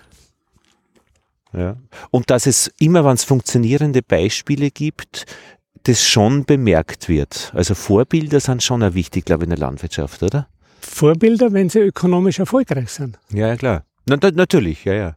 Also es war der biologische Landbau nicht dort, wo er jetzt ist, Ja, genau. wenn er nicht lange Ja. immer erfolgreicher gewesen wäre als ja, ja. die konventionellen Betriebe. Und das ist ja im Großen und Ganzen nach wie vor so, Ja, genau. dass die Biobauern ein bisschen mehr verdienen, nicht wahnsinnig viel mehr, aber ein bisschen mehr. Ach so. Über alles gerechnet. Also über. Wenn man die Buchführungsergebnisse sich anschaut. Dann, Ja, aber dann müsste doch jeder Biobauer werden. Na, es gibt schon unterschiedliche Produktionsbedingungen in Österreich, die manche dafür prädestinieren, Biobauer zu werden und manche Aha. nicht. Ja. Aber grundsätzlich ist die, die, Vers- die Vision 100% Bio in Österreich eine erfüllbare. Mhm. Die hat es ja bis 1935 auch gegeben. Mhm. Da waren wir alle Bio. Mhm. Ich habe noch eine, eine Geschichte zu erzählen, die, die schiefgegangen ist, finde ich, weil vor zwei Jahren, das war noch vor Corona, habe ich zwei Flugtickets nach Kanada bestellt für meine Frau und mich, äh, weil äh, dort gibt's, wir waren dort einmal in Kanada Wufen, also auf Mhm. Biobauernhöfen arbeiten für Kost und Mhm. Quartier, äh, auf einer Ziegenfarm und da haben wir kennengelernt in British Columbia eine, eine, eine, ein Weingut mit, äh, mit Bienen und die haben uns angeschrieben, ob wir nicht kommen möchten für zwei Wochen. Und ich meine, British Columbia ist jetzt kein, schlechter, äh, kein schlechtes Gebiet. Und wir, ähm, ja, äh, wurde geplant und ich habe bei Lufthansa äh, zwei Fahrkarten gekauft nach British Columbia, äh, Flugkarten und habe aber für 2000 Euro, also 1000 each, also 1001, 1002 äh, für die zwei Tickets hin und retour und habe noch äh, CO2 kompensiert mit dem angebotenen Modell der Lufthansa. Äh, ich weiß nicht genau, wie das geheißen hat, aber habe noch einmal 1000 Euro draufgezahlt. Also 3000, ja. Und zwar konnte man einen Slider ziehen, man möchte das sofort kompensieren, das hat dann 1000 Euro gekostet, oder erst in 10 Jahren, das hätte dann 100 Euro gekostet. Aber gedacht, den ich jetzt auf 1000, ja. Ja. Und für mich war mein Argument, dadurch fliege ich weniger oft, ich kann mir das einfach nicht leisten. Und es war echt an der Grenze des Bezahlbaren, ähm, weil die Alternative wäre dann, dann tue ich es nicht. Ja? Äh, und 3000 ist sie aber nur ausgegangen. Und im Endeffekt äh, heißt es aber, das geht sich dann nicht jedes Jahr aus. Ja? Es geht sich vielleicht alle fünf Jahre aus, sowas zu machen. Und das ist ja der Sinn, das ist mir sehr schlüssig vorkommen. Und deswegen habe ich es gemacht. Äh, jetzt ist aber die Geschichte die gewesen, äh, was haben die mit den 1000 Euro gemacht? Äh, die haben äh, Flugbenzin äh, für Kurzstreckenflüge finanziert aus nachhaltigen Quellen, also aus irgendwie, keine Ahnung, altem Fett. Und dann ist die Corona kommen und die Flüge haben nicht stattgefunden. Und irgendwie ist dann halt das Ticketgeld 2000 Euro rücküberwiesen worden. Aber die 1000 Euro wurden schon ausgegeben, haben sie gesagt. Und sie haben die nicht mehr. Die wurden schon ausgegeben. Dann haben wir überlegt, wofür wurden die jetzt ausgegeben? Dass irgendwelche Idioten Kurzstrecken fliegen, die nach Berlin pendeln von Wien aus? Mit meinem CO2-Kompensationsgeld sind die nach Berlin geflogen, jede Woche. Das ist echt in die Hosen gegangen. Also ich habe Leute gefördert, die Kurzstrecke fliegen wie die Blöden, weil es geht, weil es billig ist, weil sie es sich leisten können. Ich mit meine 1000 Euro. Ja. Das ist echt, an, also die hätte ich besser anlegen können. Und wie ist jetzt der Schlenkerer zu den Bienen und zur Landwirtschaft? Äh, wie wir da zur Landwirtschaft kommen, ich glaube, das gelingt uns nicht mehr. Also, ich, ich, weil jetzt habe. Da wird viel Schindler betrieben. Ja, ich glaube schon. Äh, wobei ich muss jetzt sagen, äh, ich habe dann jetzt, äh, dadurch, dass wir jetzt wenig wegkommen sind, habe ich ein bisschen auf, äh, geschaut und ich habe ähm, mein Bankkonto gewechselt. Auf eine niederländische Bank weil äh, das funktioniert super mit dem Handy und im Endeffekt ist das Geld super zum Verteilen. Äh, und das ist praktisch, diese Bank wurde nicht aus einer bestehenden Bank konstruiert mit den ganzen Sicherheits- und, und, und Problemdingen, die die mitschleppen, sondern die wird völlig neu aufgesetzt. Und ich schaue, ich starte das Handy, das Scha Handy schaut mir an und alles ist da und das Überweisen geht super. Also zum Geld verteilen großartig. Und die haben aber so ein Modell, dass man statt 10 Euro äh, pro Monat 20 Zeit und dafür werden Bäume gepflanzt. Und mit meiner Lufthansa-Erfahrung habe ich das einmal sofort gestoppt. Ja, nein, ich zahle 10 Euro und nichts Bäume pflanzen. Habe aber dann mir ausgerechnet, was verbraucht meine Familie in einem Jahr eigentlich äh, über dem bewilligten CO2-Abdruck äh, und habe das genommen und beim Boku-Rechner eingetippt, äh, CO2 kompensieren und bin irgendwie, glaube ich, auf 250 Euro gekommen ähm, äh, was ich in die Hand nehmen müsste, um dieses zu viel an CO2 unserer Familie für ein Jahr zu kompensieren. Und habe das überwiesen äh, mit diesem niederländischen Bankkonto auf der, zur BOKU. Die werden das äh, einsetzen, dass dieses, dieses CO2 praktisch neutralisiert wird. Mhm. da habe ich jetzt gerade ein bisschen ein besseres Gefühl. Aber ich bin mir auch noch ihm nicht ganz klar, ob das gescheit ist. Aber ich glaube schon. Gleichzeitig äh, habe ich ein bisschen bereinigt äh, meine Na, Mitgliedschaften bei den Vereinen. Ja. Ja. Gescheit war es, wenn es dort, wo du aktuell wirkst, ja. dich darum bemühst, dort deinen CO2-Abdruck zu reduzieren. Was bedeutet das? Weil das ist nachvollziehbar für dich. Und wenn wir jetzt äh, zur Straßenbahnstation gingen, mhm. fährst du nicht mit dem Auto, sondern eben mit der Straßenbahn, weil es ökologisch, weil es weniger CO2-Ausstoß hat. Ja. Ja. Äh, in deinem Ernährungsverhalten und deinem Konsumverhalten ist eigentlich das Einzige, was du machen kannst, mhm. dir dort zu überlegen, wo spare ich konkret ein. Beziehungsweise, wo kann ich dazu beitragen, dass CO2 fixiert wird. Mhm. Es geht nicht ums Reduzieren, sondern wir müssen ja CO2 einfangen. Mhm. Wir müssen den Gehalt in der Luft reduzieren. Durch, da haben die Bauern möglicherweise ein Megageschäft. Ja, Durch Fixierung von CO2 im Humus. Die haben ja Flächen praktisch. Genau. Und im Humus ist am besten fixiert. Während es im Wald, auch wenn die Bauern und die Waldbauern ja, ja. gerne hätten, dass das so ist, äh, nicht sicher als CO2 fixiert ist, weil wenn es als Bauholz verbraucht wird oder als Brennholz, ist mhm. die Bilanz wieder null. Ah, Während meinst, mein Humus, ah, den ich aufgebaut habe, ah, der ist dort fixiert. Der Humus ist nämlich, der bleibt erhalten, der ja. bleibt im Boden. Hm, der braucht aber sehr viel CO2, um ihn aufzubauen. Ah. Und dort ist aber dann fixiert und dann steigert dazu gleich die landwirtschaftlichen Erträge. Jetzt habe ich die Hoffnung, dass die 250 Euro bei der BOKU genau dafür verwendet werden, weil ich mich nicht so gut auskenne als Privatmann, sage ich mal, in dieser Geschichte. Aber das wäre die Idee von ja. solchen Projekten. Ja. Ah, fast, also Humus. Und deswegen ist auch der, hat der Boden so eine wichtige Rolle. Also auch Jeder Quadratmeter, der in Österreich verbaut wird, mhm. verschlechtert ja unsere Klimabilanz enorm auf Generationen. Ah, deswegen ist dieser Faktor des Verbauens so wichtig. Ja. Und umgekehrt kann jeder Bauer sagen, ich bemühe mich oder ich kann nachweisen in drei oder fünf Jahren, Mhm. dass ich mein Humusgehalt im Boden um 1% erhöht habe. Mhm. Das ist so viel CO2 und das lasse ich mir bezahlen. Mhm.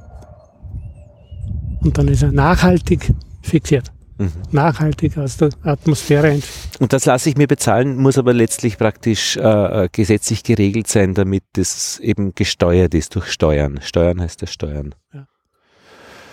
Und was ist da, bist du eher pessimistisch oder optimistisch, wie das alles so ist? Oder so wird? Vom Gefühl her bist du, eh- bist du äh, ein Realist. Realistisch, du hast schon viel gesehen. Aber ich, ich Ich- könnte es jetzt noch nicht einschätzen, ob du letztendlich erfreut in diese Zukunft blickst oder sagst, Alter, das geht sich nicht aus.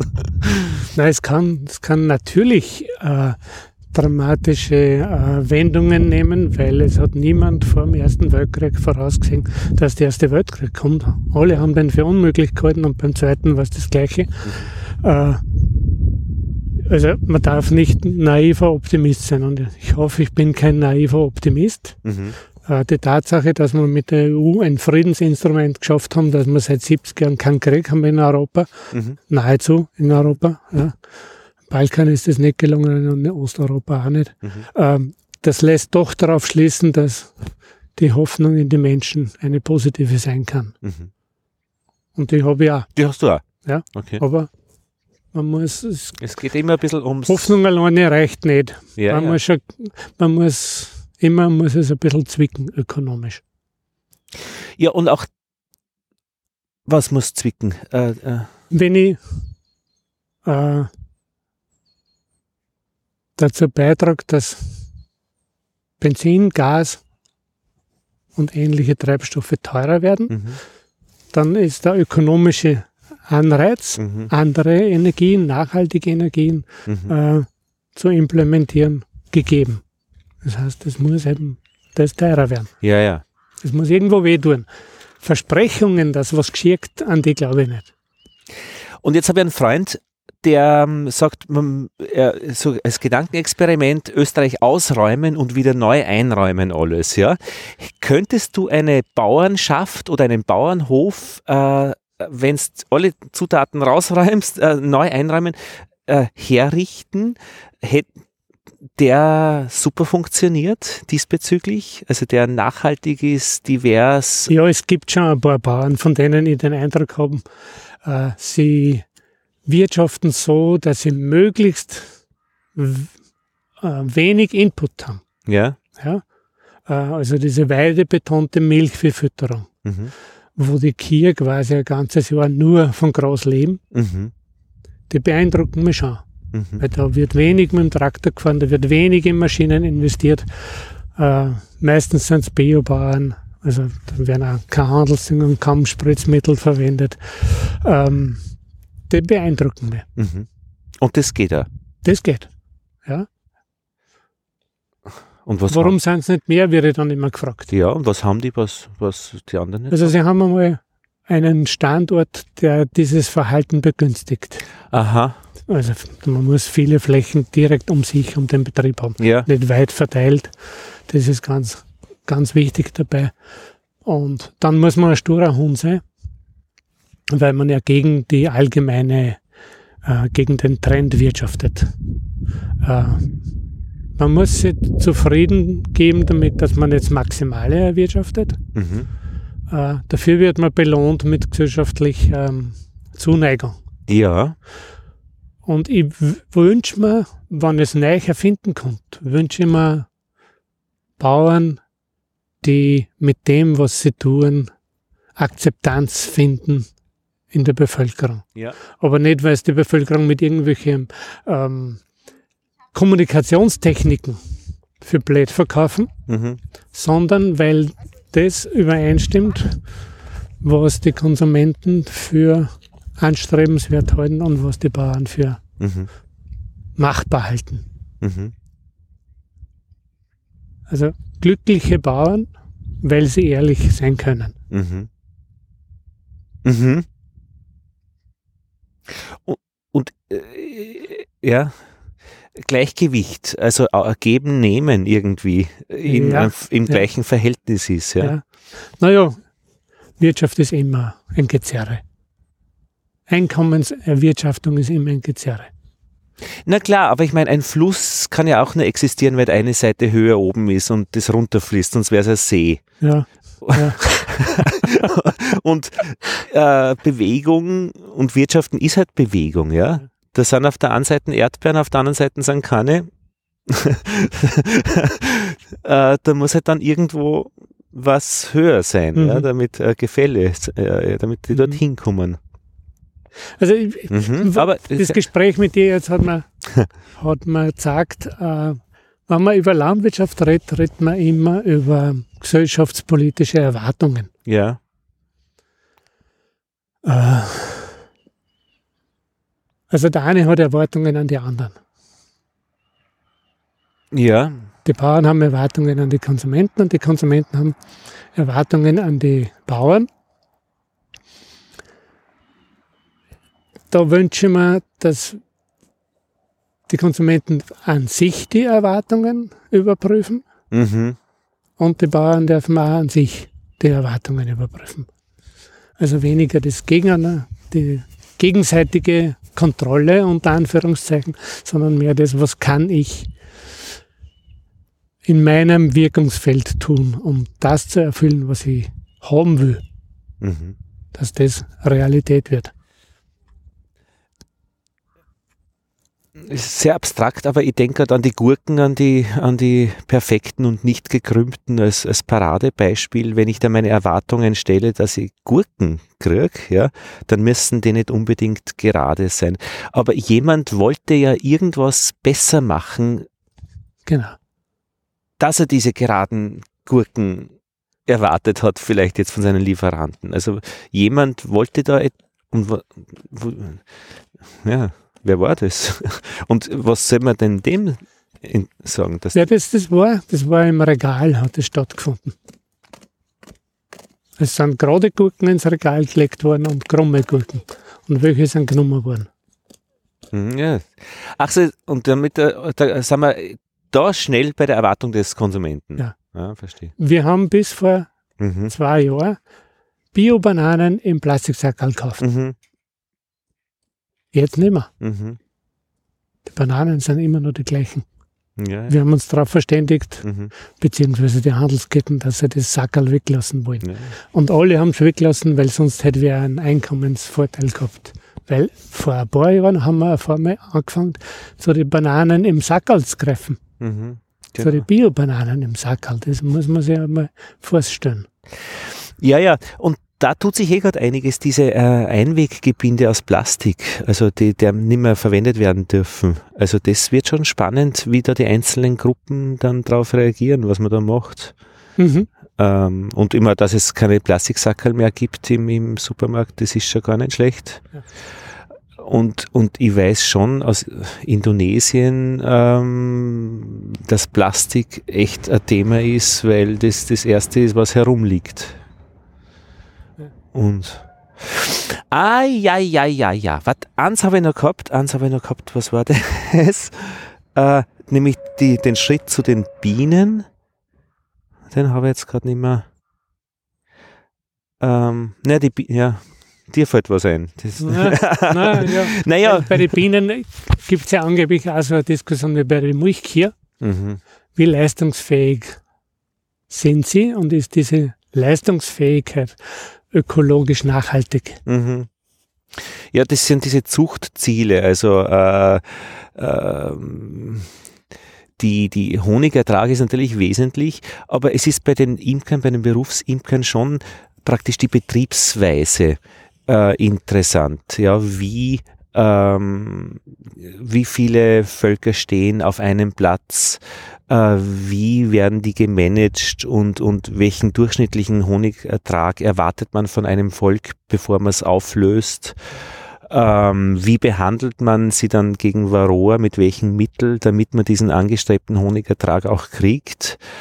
Und da sind oft die härteren Mittel dann die Nervengifte, ja, die aber dazu führen eben, dass man diesen Durchschnittshonigertrag äh, hochhält. Mhm. Ähm, und so ist das Leben ein Kreis. Verstehe schon, ja. Ich habe mir jetzt ein bisschen vorgenommen für die Zeit der Corona, nicht so ganz geschwind sagen, andere, die anderen sind deppert, weil das fällt einem derzeit schon sehr leicht. Also dieses Genie in der Straßenbahn mit der Nasen über, Nase über der FFP2-Maske, äh, die er am Kinn hat und über den Mund, das wäre keine Kunst zu sagen, der ist deppert. Und ich habe schon Probleme mit meinem Zahnarzt, was der für blöde Sachen teilt äh, auf Facebook. Also den muss ich immer auf 30 Tage blockieren, weil er einfach, äh, das geht nicht. Was das ist, bringt lauter Blödsinn. Ja? Und ich glaube dann schon positiv formuliert, es gibt eh, es geht es gibt eh jeder das Beste von seiner Sicht aus, ja, mit dieser Situation umzugehen. Es tut, gibt sich eh jeder Mühe.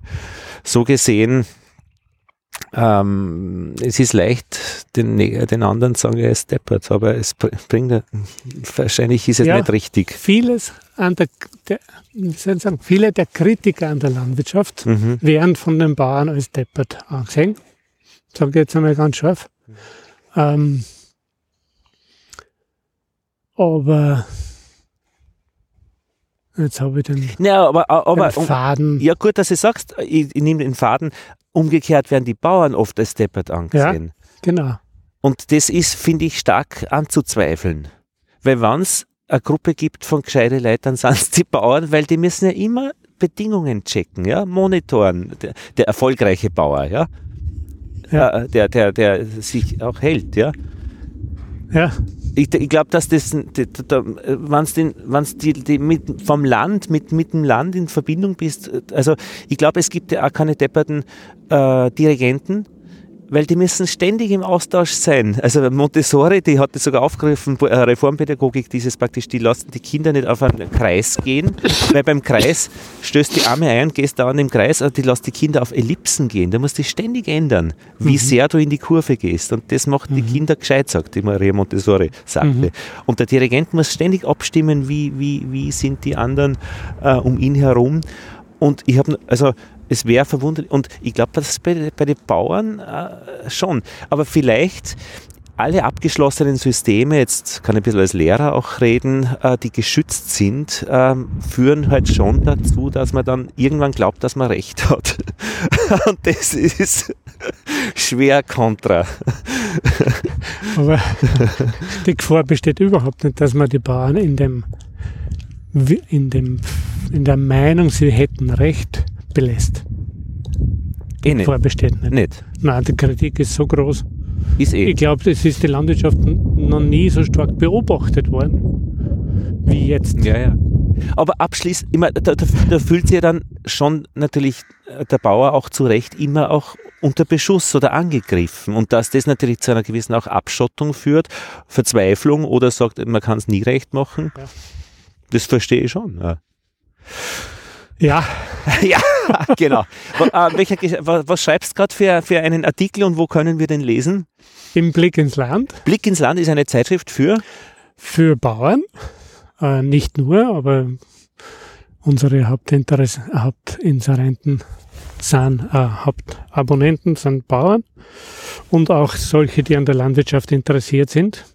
Mhm. Erscheint in ganz Österreich äh, und ist sagen wir jetzt einmal quer über den Gemüsegarten thematisch.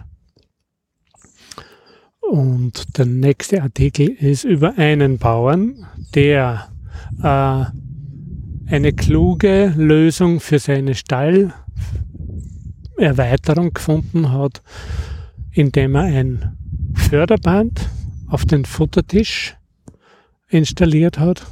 Da spart er sich die Hälfte der Breite, die er normalerweise gebaut hätte. Und viel Handarbeit wird dabei auch eingespart. Er wird gesünder sein und die Viecher haben schöner und er hat sogar ein bisschen Bauplatz gespart und so gesehen ist das was ökologisch Positives. Im Berggebiet. Im Berggebiet? Ja. Mhm. Wie heißt die Zeitschrift? Bau ins Land? Blick ins Land. Blick ins Land. Wie Ein sehr schöner Titel. Gibt es im Bahnhofs, in der Bahnhofs? Nein, nein ja? gibt es nur, wer Abonnent ist. Okay, aber per Post dann zugeschickt mhm, als. Papier. Genau. Ja, mhm. gibt es nicht im freien Verkauf. Ja. Blick ins Land. Äh, wir werden schauen auf äh, den äh, Namen Alois Burgstaller. Danke, Lois. Danke, Lothar. Schön war's. Du hast uns wirklich einen schönen Einblick gegeben und sage ich jetzt stellvertretend für alle, die zugehört haben. Äh, und für die ich mich, also in, in unseren Namen bedanke ich mich dafür. Wirklich. Fein. Danke. Danke.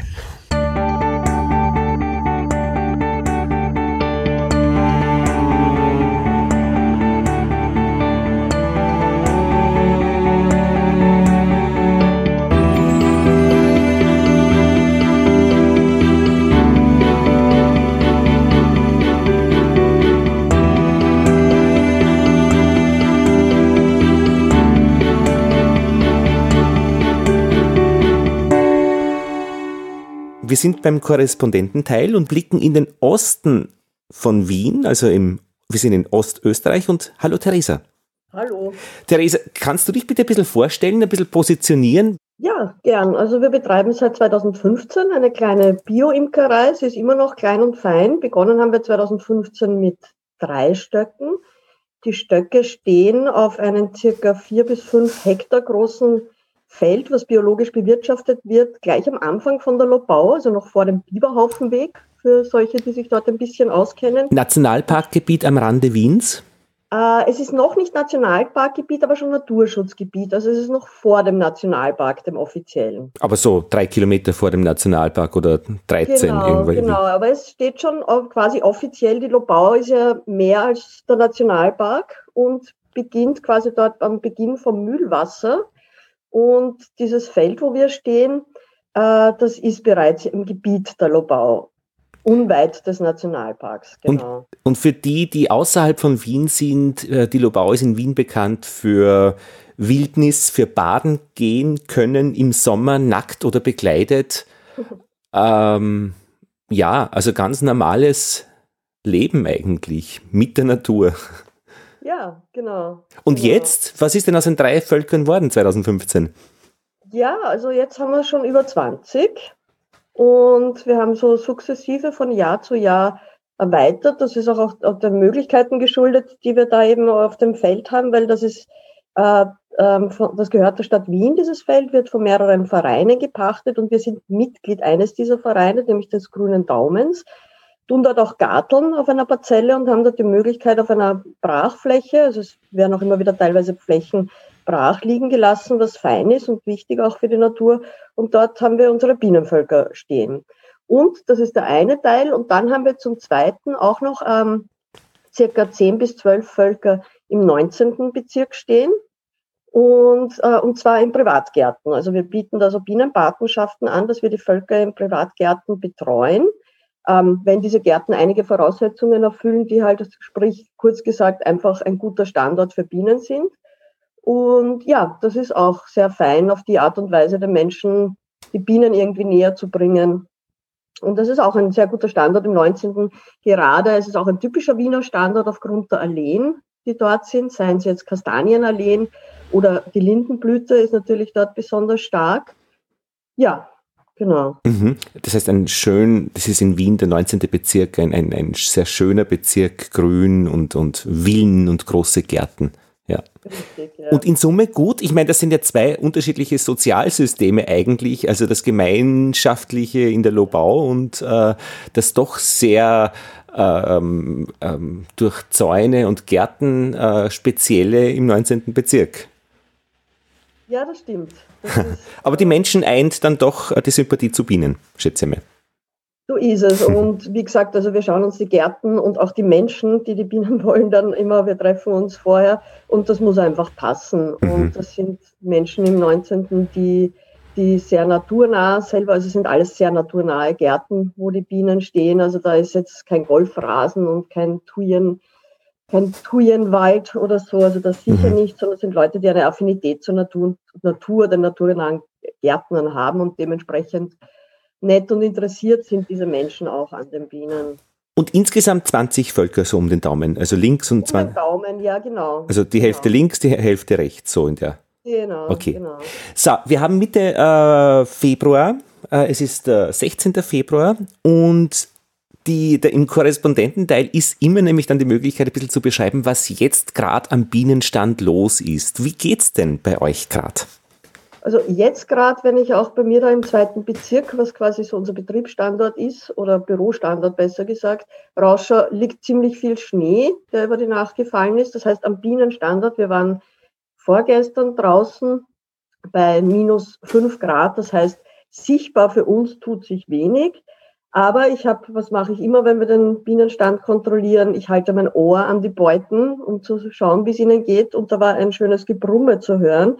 Das heißt, die Bienen sitzen in der Wintertraube bei Minusgraden besonders dicht und wärmen sich auf. Sie haben sicherlich, bin ich überzeugt, schon Mitte Februar aufgrund der höheren Temperaturen, die schon waren, ein kleines Brutnest angelegt.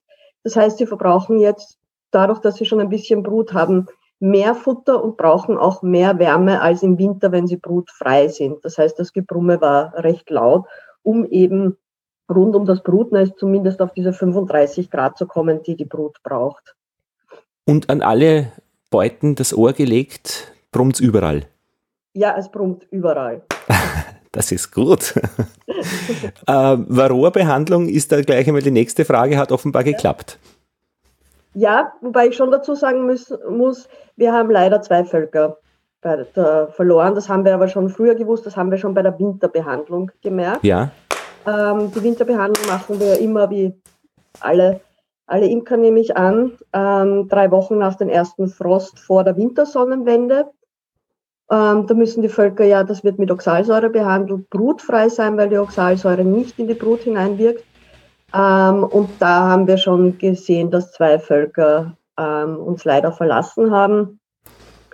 Das heißt, da dürfte der Varroa-Druck äh, doch dann zu groß gewesen sein, trotzdem wir sie zweimal im Sommer mit Ameisensäure behandelt haben. Aber das waren auch sehr starke Völker. Es ist wirklich schade und die hat uns sehr leid getan weil es besonders starke Völker waren, eins sogar mit einer jungen Königin.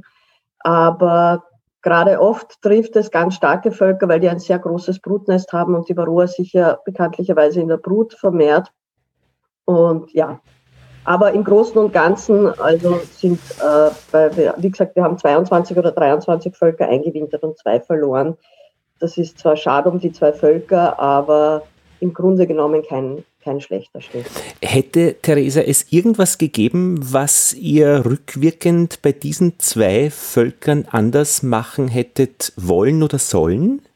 Ja, natürlich. Also sowas ist schon immer, das darf man jetzt nicht, das ist, da muss man immer den Fehler bei sich suchen oder die oder schauen, was hätte man anders machen können, ähm, weil es gerade, weil es so schöne Völker waren. Wir haben die Varroa-Kontrolle gemacht, also sind ein bisschen eh nach Buch vorgegangen, mit der Varroa-Lade kontrolliert. Natürlich ist das auch, vielleicht haben die Ameisen, haben, äh, der, den Bestand, den wir an den Varroa gesehen haben, war jetzt nicht übermäßig an, an der Varroa-Lade, sondern das hätte ich als mittelmäßigen Befall eingestuft. Kann durchaus sein, dass der Ameisen uns ein bisschen reingepfuscht haben, so dass wir das auf der Varroa-Lade nicht so gesehen haben. Aufgrund der, und die erste Behandlung, die wir gemacht haben, da hätten wir gleich noch einmal behandeln sollen. Das ist so das, was ich mitnehme, weil beide Völker uns das, also wir behandeln mit dem Liebig-Verdunster, das ist eben, dass die Ameisensäure sich auf das Löschpapier mit dem Löschpapier ansaugt und dann ähm, über das Löschpapier hinweg verdunstet, dass sie nicht so einen Schock bekommen. Und das haben die Bienen, wie wir dann nach der Behandlung reingeschaut haben, ziemlich aufgefressen und es war noch recht viel Ameisensäure da. Und da hätten wir gleich noch einmal behandeln sollen und nicht den Varroa-Befall, der da war, wo ich mir gedacht habe, ah, das ist ja nur mittelmäßig, dann behandeln wir noch mal im September. Also da hätten wir dann noch einmal gleich eine Ladung reinschießen sollen und schauen, dass sich das Löschpapier gut ansaugt. Das sind hm. nämlich genau die zwölf Völker, die wir verloren haben, die dieses Löschpapier aufgefressen haben. Schau dir das an, aber was gelernt. Ja, auf all, wieder was gelernt, wie jede Saison. Mhm. Euer Honig ist der Auhonig. Auhonig, also diese, dieses Gehölz oder Gehölze oder die äh, Gegenden in der Nähe der Donau, der, von Flüssen. Wie ist der Auhonig im Vergleich zum 19. Bezirk, dem Gartenbezirk? Ähm, ein bisschen bunter, ein bisschen vielfältiger vielleicht als der 19. Bezirk. Der 19. Bezirk ist eben, wie gesagt, sehr geprägt durch diese Alleen. Und wenn jetzt eine Tracht, also die Tracht beginnt, ähm, ist, also Obstbäume gibt es natürlich im, im 19.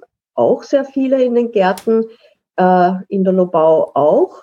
Ähm, ansonsten würde ich sagen, eben ist er, zeichnet er sich ein bisschen, ist er ein bisschen vielfältiger vielleicht. Also der Sommerblütenhonig im 19. ist sehr, sehr stark von der Linde geprägt. Das ist natürlich generell ein Merkmal gerade von, von Wiener Honigen mhm. durch, die, durch die vielen Linden. Stadthonigen überhaupt, ja. Berlin. Mhm. Und im, im, in der Lobau würde ich sagen, ist das ein bisschen bunter, wobei dort auch Linden stehen. Also es, die Unterscheidungen sind Nuancen. Merkt man da ein bisschen auch diese groß, das große drüsige Springkraut, das so süßlich riecht? Ah, das, dort, wo wir stehen, eigentlich nicht. Vielleicht, wenn man mehr im Nationalparkgebiet steht, mhm. ähm, könnte ich mir vorstellen, dass das dort eine größere Rolle spielt. Bei uns, bei uns weniger. Mhm. Theresa, ihr wart am Markt vorgestern am Sonntag. Honigverkauf geht gut? Ja, der Verkauf geht gut. Das ist eben wirklich fein. Das ist eben genau gegenüber von dem Feld, wo wir stehen. Ähm, Gibt es den Verein Kleine Stadtfarm. Also dort sind wir eben auch mit unserem äh, Gartenverein Mitglied. Und da ist einmal im Monat ein Bauernmarkt, ab März sogar zweimal. Und da stehen wir jetzt seit über einem Jahr. Das ist immer der dritte Sonntag im Monat. Und ja, da haben wir schon einen kleinen feinen Kundenstock. Die Leute schätzen das. Viele aus der Gegend kommen, die kennen natürlich unseren Bienenstandort, weil das Feld ist frei zugänglich. Man kann dort wirklich schön auch spazieren gehen und schauen, was die Menschen so anpflanzen. Mhm. Und da gibt's auch das Café im Leo. Also es hat sich dort, es tut sich dort einiges. Und im Café im Leo gibt's auch Essen und Trinken. Also man, es ist nicht nur der Markt, sondern man kann auch Tee, Kaffee, Bier. Ähm, und wie gesagt, es gibt dann auch einen Bio-Steckerlfisch wenn alles mit den Corona-Maßnahmen dann wieder nach den Corona-Maßnahmen im Normalbetrieb läuft, ist das wirklich ein netter Ausflug, auch weil es dort ähm, Pferde, Esel, Lamas, Ziegen, Schafe, Händeln. Also es ist wirklich so ein kleiner Stadtbauernhof mhm. und das ist ein schöner Ausflug für Menschen mit Kindern, aber wird auch gern von den Leuten aus der Gegend besucht und geschätzt. Und schön ist, weil man dann als Imkerin auch oder Imkerinnen in eurem Fall nicht allein ist, sondern eingebettet in einer eigentlich recht großen Gemeinschaft. Richtig, genau. Mhm. Na, das ist total schön, weil dann eben die anderen Standlern, es ist ein, ein Gemüse- und Obststandler, der auch immer da ist, dann der Biohof Nummer 5 aus Stammersdorf, die Bioweine machen ähm, und auch Mangalitzer Schweine haben. Also es ist so ein, wirklich ein sehr schönes, sehr, sehr regionales, biologisches äh, Produktsortiment. Und mhm. genau, also das sind sehr, sehr nette Menschen. Eure Fotos auf Instagram sind wunderschön. Ich werde es verlinken. Ich werde auch auf auhonig.com verlinken und ähm, das, was du eben angesprochen hast an ähm, Grüner Daumen und der Markt und Leo, glaube ich, da werden wir noch schauen, äh, dass wir die Links alle reinkriegen. Ich werde das auch heute noch verpacken, dass wir das dann als Bienenpodcast Nummer, was war das? Äh, 4, 65, glaube ich, ausschicken. genau. Und letzte Frage an dich wäre, weil du musst auch zur Arbeit, es ist jetzt äh, 9.11 Uhr. Pläne für 2021? Ja, wir wollen weiter, äh, wir wollen ein bisschen erweitern noch. Aha. Die die äh, Wohin? Bevölkerung wollen vielleicht auf 30 raufgehen. Also klein und fein jetzt nicht Riesensprünge, mhm. aber wir wollen doch ein bisschen erweitern, weil wir auch merken, dass die Nachfrage einfach äh, groß ist von kleineren Bioläden, wo wir jetzt schon unser Honigsortiment stehen haben. Und das erweitert sich so in, in kleinen Schritten von Jahr zu Jahr. Und dadurch, dass wir nicht auf Maximalertrag imkern, sondern sehr naturnah, wesensgemäß imkern, haben wir jetzt auch nicht die Wahnsinnsmengen an Honig, deswegen brauchen wir ein bisschen mehr Völkern, weil wir ihnen ja auch immer ein bisschen Honig drinnen lassen, nicht allzu wenig, also ungefähr ein Drittel des Honigs lassen wir ihnen mhm. zum Überwintern. Das ist uns sehr wichtig, auch für die Gesunderhaltung der Völker. Genau, das sind so die Pläne, einfach in, in kleinen Schritten noch ein bisschen zu erweitern. Und wir freuen uns schon riesig, ähm, wenn wir das erste Mal wieder in die Bienen reinschauen können und auf die Auswinterung natürlich. Ja, wie viel Honig war denn so im letzten Jahr dabei für euch, also zum Verkaufen, wenn man ja, das fragen oder antworten äh, kann? Wir haben letzte Saison war eigentlich eine schöne Ernte im Wiener Raum. Ich habe gehört, dass es im, teilweise im Westen ein bisschen schwierig war mit ja. Waldhonig, aber Waldhonig kriegt man ja in Wien nicht. Wir haben letztes Jahr um die 450 Kilo Honig geerntet. Um die 450 Kilogramm. Auf äh, 20 Völker oder Nein, auf ein bisschen weniger, weil 20 haben wir eingewintert, Ja. da waren Ableger dabei. Wir machen auch immer äh, Ableger für das nächste Jahr. das? Ja, Ähm, das war von circa, lass mich kurz überlegen, von 14 Völkern. ich dividiere und da kommt raus zwei, 450 durch 14 ist 32 Kilo. Naja, fein. Ja, es waren, also der Durchschnitt ist toll. Ja. Ähm, und da sind ein paar dabei, die wirklich unglaublich waren und ein paar, also Mhm. das ist halt ein bisschen unterschiedlich natürlich. Aber also wirklich letztes Jahr war toll, eben weil wir ihnen auch gar nicht zu wenig immer dann noch drinnen lassen. Mhm. Also das war wirklich ein, ein schönes Bienenjahr. Ja. Ja, danke. Theresa Dirtl, das war äh, die Korrespondentin dieser Ausgabe der Bienengespräche von Auhonig äh, vom Osten, äh, vom Rand von Wien. Ja, alles Gute. Ja, danke und danke für die Einladung und die Möglichkeit.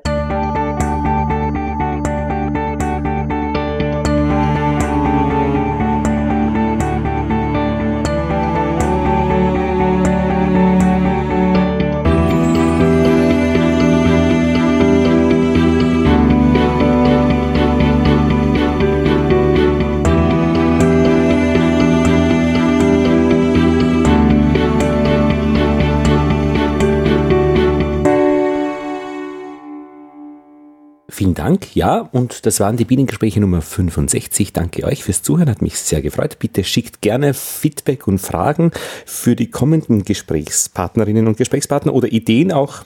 Worüber sollten wir reden? Möchten wir reden, damit die Bienen, damit es unseren Bienen gut geht? Und ich hoffe für euch einen guten Start auch in den Frühling und das bedingt natürlich auch Natur um uns herum. Die Bienengespräche also immer offen, ein bisschen auch über den Rand der, des Bienenstandes hinweg hinauszuschauen. Hat mich sehr gefreut. Ich, wir hören einander gerne wieder Mitte März 2021. Lothar Bodingbauer verabschiedet sich aus Wien und der Hinweis noch auf die Website www.bienenpodcast.at. Dort gibt's alle Folgen auch zum Nachhören. Und wenn du die Biene auf die Schiene bringen möchtest, vielen Dank an alle, die da mithelfen. Vielen Dank auch ausdrücklich an Felix, Jens, Gertrude und Matthias. Danke für euren Beitrag. Ähm, Zugfahrkarten für den Weg nach draußen ja, wenn es dann wieder losgeht. Ich freue mich schon.